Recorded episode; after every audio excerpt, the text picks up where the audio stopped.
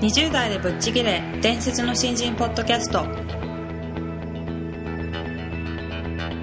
伝説の新人ポッドキャストはさまざまな業界で伝説的な活躍をしているゲストをお招きし20代の皆さんに向けて優秀な人材と言われるレベルではなく圧倒的に突き抜けた人材になるためのヒントをお伝えしていく番組です。本気の20代に火をつける伝説の新人養成プロジェクトがお送りいたします。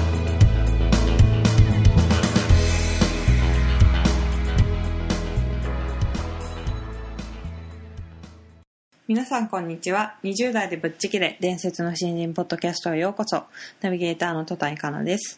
伝説の新人養成プロジェクト小宮です。よろしくお願いします。よろしくお願いします、えー本日は前回に引き続き、えー高橋慎太郎さんにゲストとしてお越しいただいております、えーで今回は当事者意識が違うというテーマでお話ししていただこうと思うんですけども、あのーまあ正直当事者意識ってちょっと難しいなっていう感じる部分もあるのでうん。あの今回はいろいろ勉強させていただきたいなと思いますのではい。よろしくお願いします、はいお願いします。じゃあ3回目になります。よろしくお願いしよます。ろしくお願いします。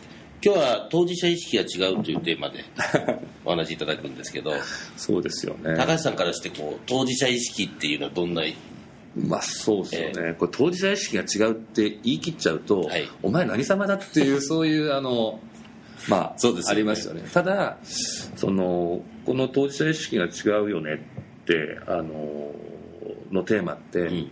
思い出すことがあってエピソードで、これあの僕の大親友であのちょっともうあのあるその病気で亡くなっちゃったやつなんですけど、その新人時代、まあ、要するに同期ではい。リクルートの、で寮も一緒で、うん。で彼が半年彼が東京に出ちゃったんで僕がその後を追って東京に移動してきてみたいなで僕は営業場でずっといるんですけど彼は企画場なんですよ、うん。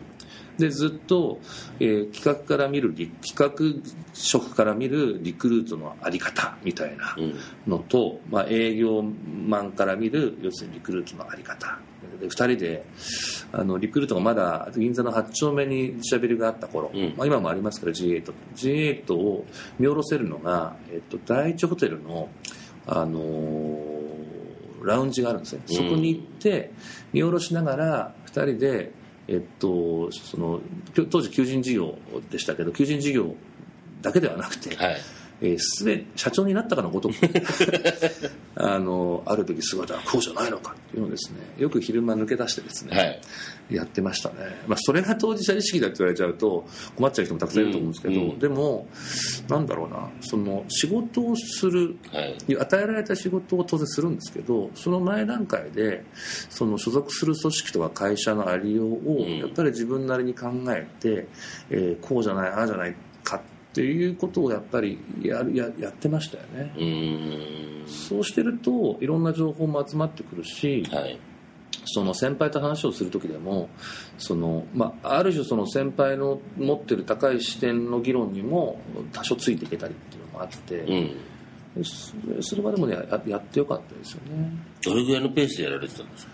あんまりあのサボってるように聞かれても困るんですけど。はいでもねあの月に1回ぐらいは、うん。あのやってたような気がしますね。当時そのお金もないんでそんなに飲みにも行けなかったんで、はい。昼間のお茶代ぐらいな感じでそんなことやってたような気がしますね、うん。なんでそれが始まったんですか？それはねもともとは、はい。あの同じ寮だったんで、うん。寮にいる時はお互いの部屋でそれやってたんですよ。はい部屋に行っちゃ、う。んうん。それはもう毎晩のようにやってて、うん。それが東京に来たら部門も違うんで、はい。月1ぐらいになってということでしたねでも彼とのやり取りの中で彼がやっぱりその進めたあの、しえっと、事業とか、うん。それからその後やっていくインターネットの新規事業とかやっぱりそのすごく納得度もありましたし、ん。で僕もその後自分で新規事業開発室に移動してえーゲームの情報誌をあの立ち上げるような企画を立てたりっていうと、そのあるべき姿が何なんだろうということを一生懸命追求すると、はい。じゃあ足らないものをややるべきだっていうことにもなっていくのでそ味で言うとお当事者意識が高かったという言い方ができるのかもしれない。と思いますまあ余計なお世話ですけどね。リクルートの先輩にしてみたら、まあ経営モードにしてみたら余計なお世話だとお前なんかという感じだと思うんですけど、まあ、勝手にやってました。まあ、ただ実際はその目線で考えているのでこう経営者の人たちもこうその下の人間が僕らもこの授業でいつも話すんですけど、はいはい。そのと責任者の持ってる当事者意識より下にいる人間がもっと当事者意識が大きくなった時にやっと仕事は任せられるっていう、まあそうですよね。はい法則があるじゃないですか。そうですね。っていう中でいくと意識の高い若者ですね。まあでも、はい。この功罪があってそのその視点で、まあ、勝手にですよ、はい。その視点でいるわけじゃないですか、うん。そうすると本当これ僕僕本当自分が自分のメンバーだったら本当嫌だなと思うんですけどちょっとこういい人なんだけどちょっと仕事のこう、はい。遅いマネージャーとかいるじゃないですか、うん。そうするともう嫌で嫌でしょうがないわけですよ。どうやったらこの人の下から抜けてるんだろうとかこの人を外すにはどうしたらいいんだろううん。みたいなこうネガティブなこう思いもこう出てくるわけですよ、はい。い、ちゃいけないはずだこの人みうんたいな、っていうですね本当クソ生意気なダメなこうビジネスマンでもあったと、うん。でこれはね交際あるんじゃないかなって思うんですよね同じことをその僕の友人もやってましたんで、はい。多分交際だと思うんうんでうん。とはいえ今の世の中の1年生とかで、す、はい。まあ、リクルートぐらいの規模な当時でも多分1万人弱ぐらいですかね、はい。7 8千人の社員がいたと思うんですけどその規模で社長になったつもりで喋ってる新人でそうそういないと思うんですよねそうかもしれない。でも僕ね、まあ、彼とずっと一緒にいたからだと思うんですけどみんなそうなんじゃないかって僕思い込んでたんですよね。うん。みんなそうなんじゃないかなと思ってて。でも特にその僕ら同期が元年でその受験入社だったんですけど、うん。同期で会うとみんなそういうようなこと喋ってたので、うん。まあ、あのタイミングがおかしかったのかそのそこに集まってた連中がそうだったのか分かんないですけどそんなもんだと思い込んでました。うん。まあでも意識として会社自体がちょっと不安定な状態にもあったのでああそうですねそういう気持ちになりがちだったかもしれないですよね。そうかもしれないですね。そこはそうかもしれうないです、ん。はい。よくいろんな家庭とかでも家がぐちゃぐちゃになってる時に一致団結したりするじゃないまあですか。そうですね、はい。うまくうまいこと言いますね。とんでもないです。その通りだと思います。かもしれないですね。はい。そうですね。確かにそうかもしれない。うん。実際にやっぱ平成元年の人たちって、こうリクルートの中でも、その後いろんなものをこう立ち上げたようなはい。方が多いように思うので、そうですねそうかもしれない。最初の時のそんな意識って大事なのかもしれないですね。そうですね。あそうかもしれ実際あの、今回高橋さんのところのあの、新入社員の方も、はい。伝説の新入養成講座に来ていただいたんないですけど、はいね。はい。あの、当事者意識の話とかっていうのも一通り全部したんですが、はいはい。実際どうですか？こうその後とか何か変化があるとかって感じることとかないですか？そうですね。まあ谷本っていううちのはい。女性社員2年目なんですけど彼女の場合はあの今、えっと、あるプロジェクトを任してるんですけどそのえっと、それはやっぱりその自分があるべき姿を追求したいというのがもともと強かったので、じゃああのやってみたらというふうに、えー任せてみたんですけど非常にクオリティが上がっているのとそのなんていうんですか常に考えてその行動をしてくれてるなっていう安心感がうん。やっぱりあって、あの当事者意識が高くなってきてるんじゃないかなっていうふうに思いますよね。えなんか当事者意識の話とかこう、まあ、谷本さんもそうですけど話をしてあのあやっぱりそこまで考えちゃっていいんですねっていうような、はいはいはい。ええ、そこのこう安心感を与えられたような気はしますねなるほどなるほどなるほど。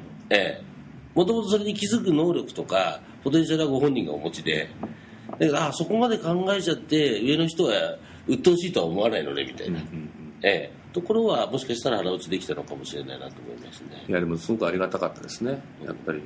能力はやっぱりその自己解放してこそやっぱり伸びると思うので、うんうんやっぱり自己解放のタイミングというかきっかけを外からどう得るのかっていうのはすごく大事だし今回まあその伝説の新人の研修にうちが出そうというふうに思ったのも、まあ、そのような自己解放能力をが、まあ、彼らにあればえもっと伸びるんじゃないかなと。うん。僕らだけでは伸ばしきれないことを、まあ、きっと得るんじゃないかなと思って言ってもらっているので非常にありがたいなと思ってます、はい、いやあの先ほどの高橋さんのお話にもあるちょうどリクルートっていう土俵が割とこういろんなことを自由に勝手に考えてよかったり、そうですねええ、あの当事者意識持ちたいやつはどこまででも持てみたいな。っ そうですね。勝手に持ってくれみたいな。ですよね。ありましたありました。ていう風土があったことが多分ありがたかったのかなとそうですね。はい。そうですね。聞いてくれる先輩もいましたしね、うん。はい、そういう意味では養成講座はそんな場になるといいなとは思ってそうですよね。はい。はい。今後ともよろしくお願いします、はいありがとうございましたあのお話を伺っていて、うん。そのご友人の方といつもリクルートのあるべき姿っていうのを語っていたっていうお話を聞いていて、あのもちろんそういうのを語れるっていうのはなかなかできないことなのですごいなと思ったんですけど。変わってるよね。まあそうです。ね、うん。でもその一方でそういう友人がいたっていうのもすごく羨ましい環境だなと思ったんですけども、やっぱり一人で考えてるだけだとなかなか話って広まっていかないと思うんですけど一緒にこうだよねとかそれちょっと違うんじゃないみたいなのを言い合える友達がいるっていうのはすごくいいな。うんうんうん。僕もあのその一緒に喋ってた方もね知ってるんですけど。そうなんですか、うん、なんか二人でそういうのを話してるのが、はい。らしいなっていう感じがねそうなんですか、うん。はい。すごくしてだからまあこうある種人から見たら、はい。まあ、1年生2年生みたいなね、はい。若い子が自分の会社の育成をね、うん。もう社長のような気分になってはい。喋ってるっていうのは滑稽なんですけど、うん。うん、だからなんかそういうふうにしてることによって、はい。こう見えてくる視点とかね、まあそうですね、うん、あのその意識を持つことで多分あの新聞読んでたりニュース見てても、はい。目に入るものが違うんだと思うんですよ。なるほど人事だと思って、なんか自分の会社のことでもねはい。あのニュースに出てそれが何のためにやるんだろうっていうのは分からないではい。会社のある部門がことをあのこんな製品作りましたとか、はいはい。やってるケースって世の中多々あると思うんですね、はいはいでそんな中でこうそんな若造が、ね、社長の気分になって語ることによって、はい。そういうのが目に入ってきてね、うん。見えてくるっていうのはやっぱり意識の高さだし、そうですよね。うん、なんかあのあなんか慎太郎さんらしい当事者意識だなと思いながら、うん。うん、勉強させてもらいましたね今日は。はいそうですね。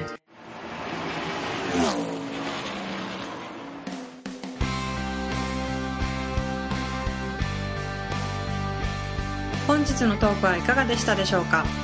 伝説の新人養成プロジェクトのホームページおよびに Facebook ページでは新人時代を誰よりも早く駆け抜けるためのヒントや講座情報など日々更新していますのでぜひ一度ご覧ください。検索キーワードは伝説の新人です。